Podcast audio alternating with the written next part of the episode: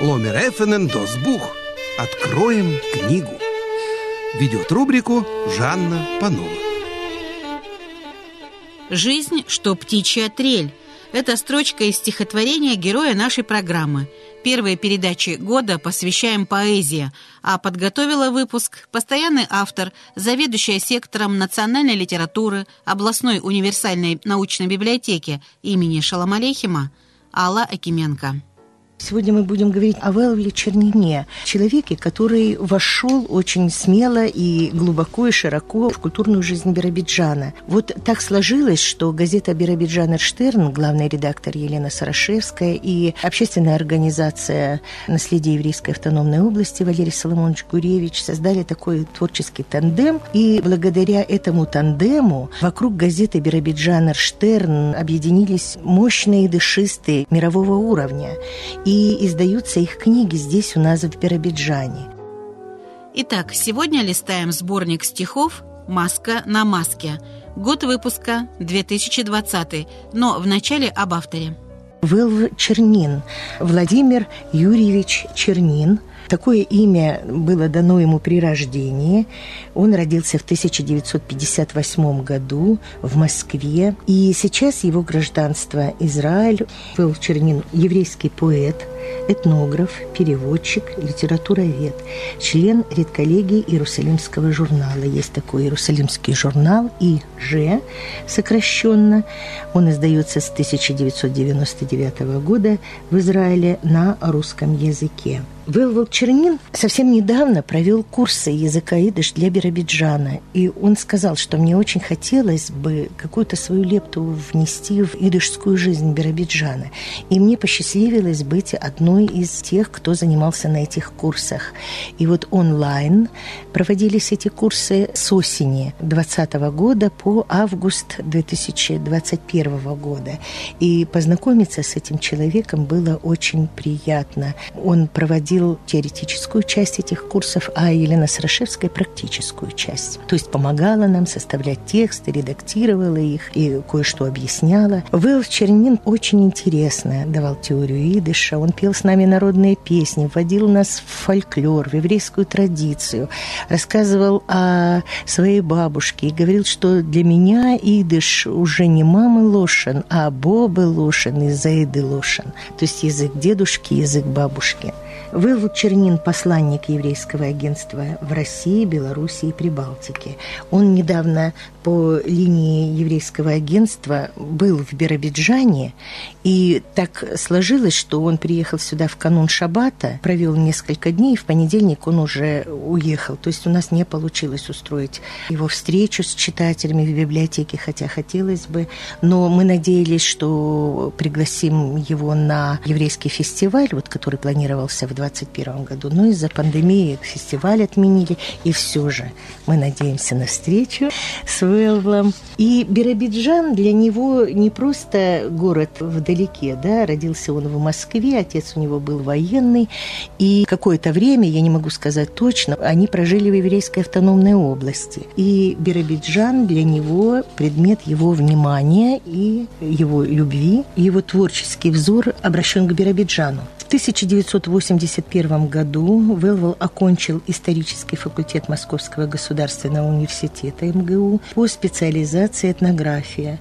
В 1983 году высшие курсы при литературном институте имени Горького, группа «Идыш». Ну, мы рассказывали в одной из наших передач, когда говорили о бароне Вергелисе, о журнале «Советиш Гейнланд», мы вспоминали о том, что Арон Вергелис собрал группу молодых литераторов, владеющих идышем, и отправил их в институт имени Горького. Вот именно ему принадлежит идея создания группы идыша при литературном институте имени Горького. И после окончания Вэлф Чернин становится сотрудником редакции журнала «Советиш Геймланд». Затем вот с 86 года по 89 он работал литературным консультантом в театрах Москвы и Киева. И в его биографии вот через запятую стоит строительный рабочий рабочий. Ну вот было интересно мне узнать, где он занимался строительными работами, но лучше, чем его стихи, о поэте не скажет никто. И в одном из стихотворений он рассказывает у Немана, Есть такое у него стихотворение в сборнике «Маска на маске». «Вялюона, ты забыла свое еврейское имя, Вилун. Я иду по твоим улицам, чистым, красивым, зеленым, в гору с горы, как тень твоих былых обитателей. Вялюона, ты спишь у Немана, у реки, которая поглотила немое игулкое шма». Но мы знаем, что такое шма. Это «Слушай, Израиль, Бог, Господь наш, Бог один». Это иудейский догмат веры, который полагается произнести в минуту смертельной опасности. И вот это «Шма Израиль» напоминает нам о Холокосте. «Вяулона, ты спишь у Немана у реки, которая поглотила немое игулкое шма» в месяце сентябрь 41 года. Вяулона, я шабашник. Я приехал сюда строить, то есть честно зарабатывать копейку. И ни о какой месте я вовсе не думал. Но аж эсужидас, понимаешь? Аж эсужидас, аж. В переводе на русский язык это «я еврей». Аж по-литовски означает «я», а на идыше «пепел».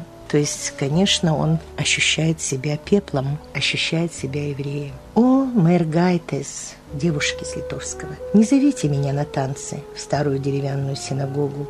Я отнюдь не бестелесный призрак, и вы можете убедиться в том, как угодно. Но аж эсу жидас, понимаете? Аж эсу жидас. Аж». Вот такое стихотворение. Сильное, мощное стихотворение, от которого возникает ком в горле, оно называется «У Немана», о том, что он вроде бы шабашник и приехал строить. Но какая глубина, какой глубокий смысл, вся история еврейского народа вложена в это стихотворение. Будут еще произведения в этом выпуске звучать, а пока Алла Акименко продолжает о поэте.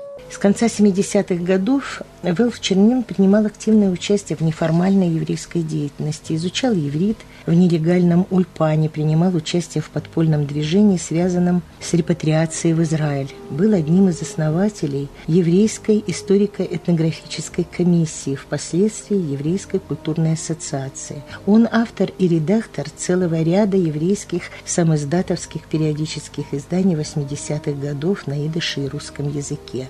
Но мы помним, что наш Леонид Школьник, когда здесь работал еще в газете «Биробиджанская звезда», занимался литературной страницей и редактором газеты «Биробиджан Эрштерн», тоже участвовал в самоиздатовских периодических изданиях. Нет, может быть, даже раньше, чем был уже редактором. Публиковался в самоиздатовских периодических изданиях, за что потерпел определенное отношение к себе. Но потом он все-таки закончил высшую партийную школу, школьник, мы помним, и дальше продвигался, и карьерный рост наблюдался его, и творческий.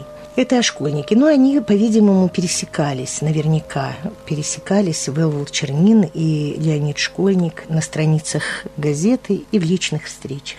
Вэл Чернин в 1989 году делегат первого съезда ВААДа СССР. Ну, такая вот организация была, многие помнят о ней, потом она стала ВААДом РСФСР. В начале 90-го года Вэл Чернин репатриировался в Израиль. Об Израиле он мечтал с юных лет, и вот в одном из своих стихотворений, в самом первом стихотворении, которое открывает сборник «Маска», мы видим о том, как вызревал в нем этот план уехать на землю обетованную.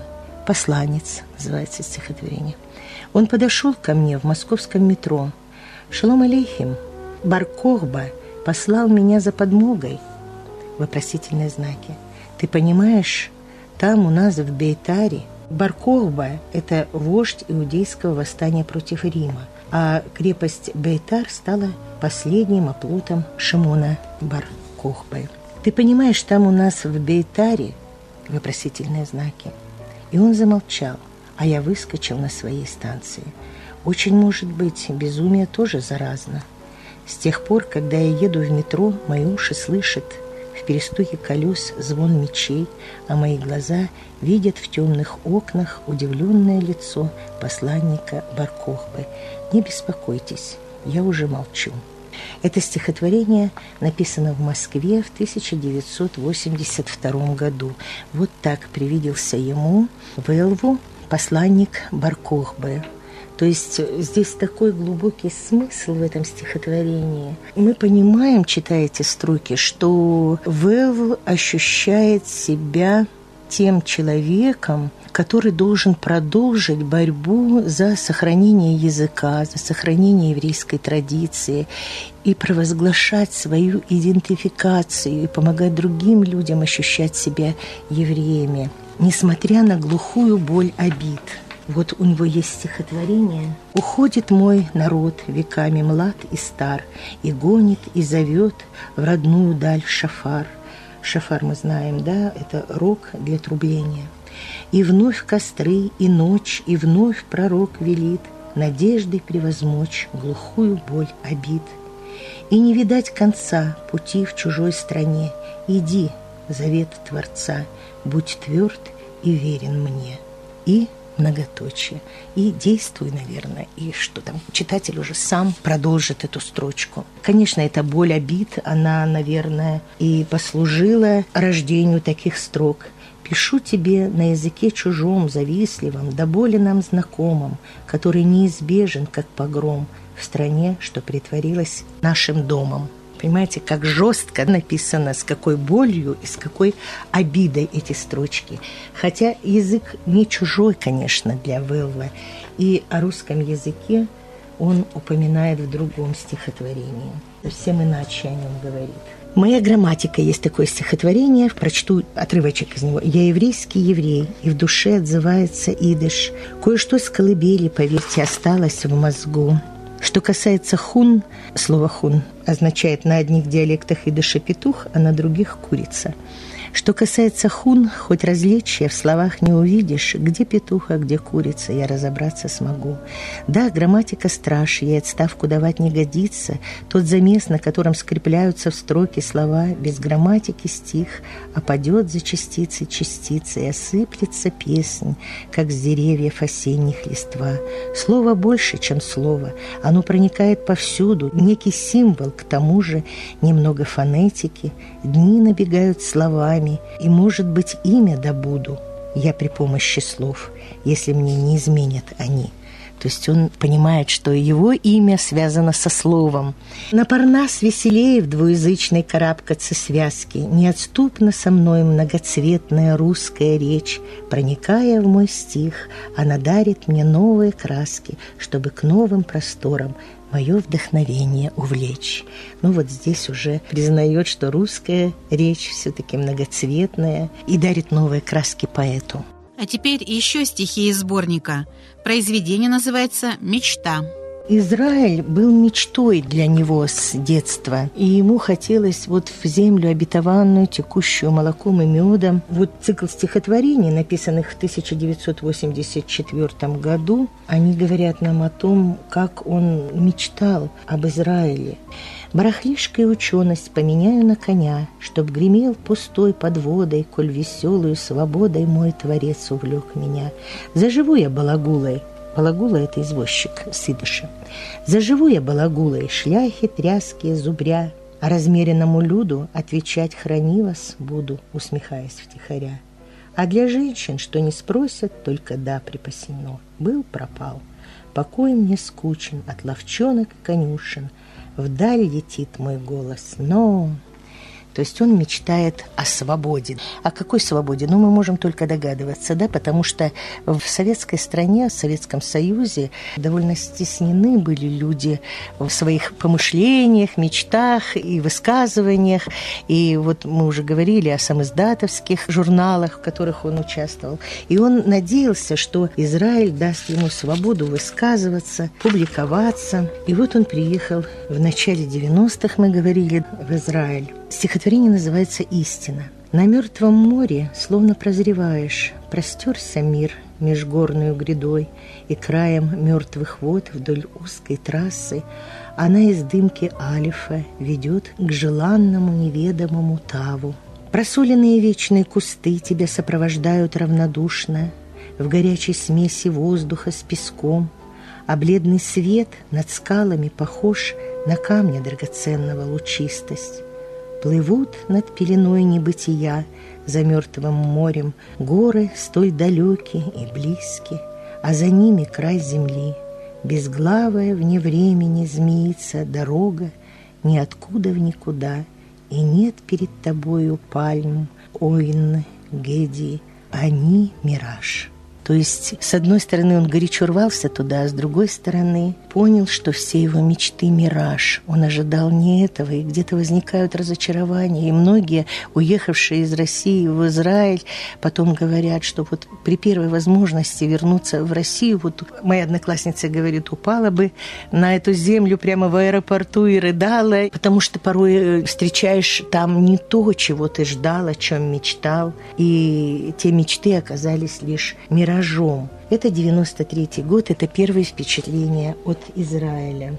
Через неделю вновь Ломер Эфеном Досбух откроем изданную в Еврейской автономной области книгу «Маска на маске». Наши слушатели познакомятся в том числе и со стихами, написанными в городе Набире.